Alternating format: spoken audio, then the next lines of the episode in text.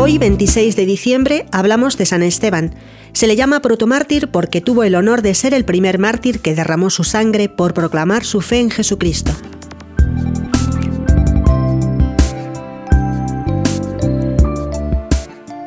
San Esteban fue uno de los siete diáconos elegidos para ayudar a los apóstoles en el servicio a los pobres cuando la comunidad cristiana creció, según se narra en los Hechos de los Apóstoles capítulo 6.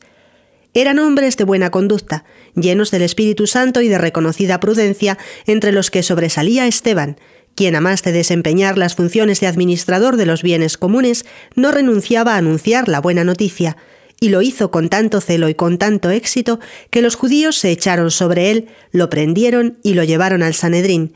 Después presentaron testigos falsos que dijeron Este hombre no cesa de proferir palabras contra el lugar santo y contra la ley pues lo hemos oído decir que este Jesús, el Nazareno, destruirá este lugar y cambiará las costumbres que nos transmitió Moisés.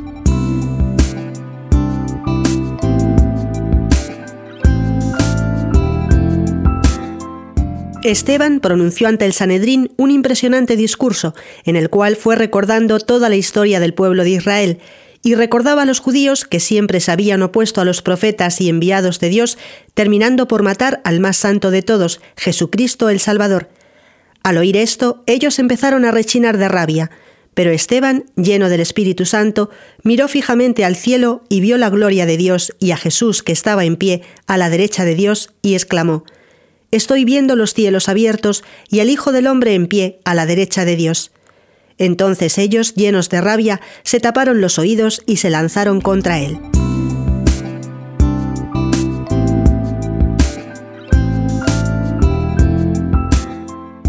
Lo arrastraron fuera de la ciudad y lo apedrearon.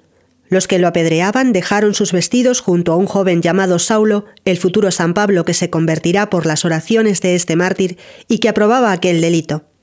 Mientras lo apedreaban, Esteban decía, Señor Jesús, recibe mi espíritu. Y de rodillas dijo con fuerte voz, Señor, no les tengas en cuenta este pecado. Y diciendo esto, murió. Unos hombres piadosos sepultaron a Esteban y la comunidad hizo gran duelo por él.